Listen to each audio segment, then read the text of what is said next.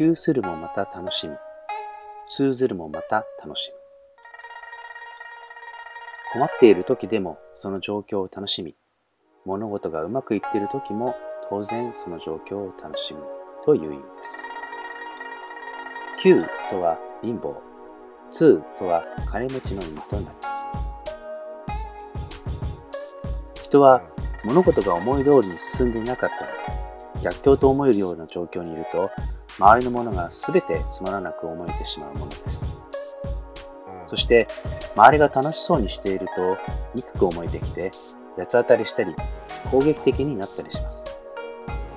皆さんも思い当たる節があるのではないでしょうか。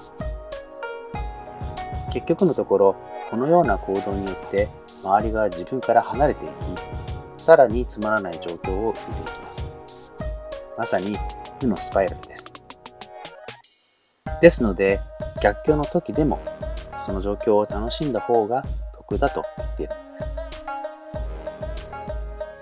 私は自分の人生を俯瞰するために人生のバイオリズムをつけています。生まれてから生涯を終えるだろう時までの自分の感情の浮き沈みを折れ線グラフで表したものです。横軸が時間、縦軸が感情です。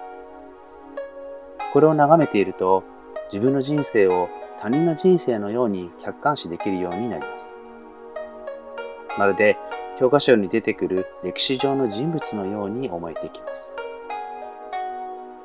逆境も自分の人生の一部なのだと認識するとともに、全てはつながっていることに気づきます。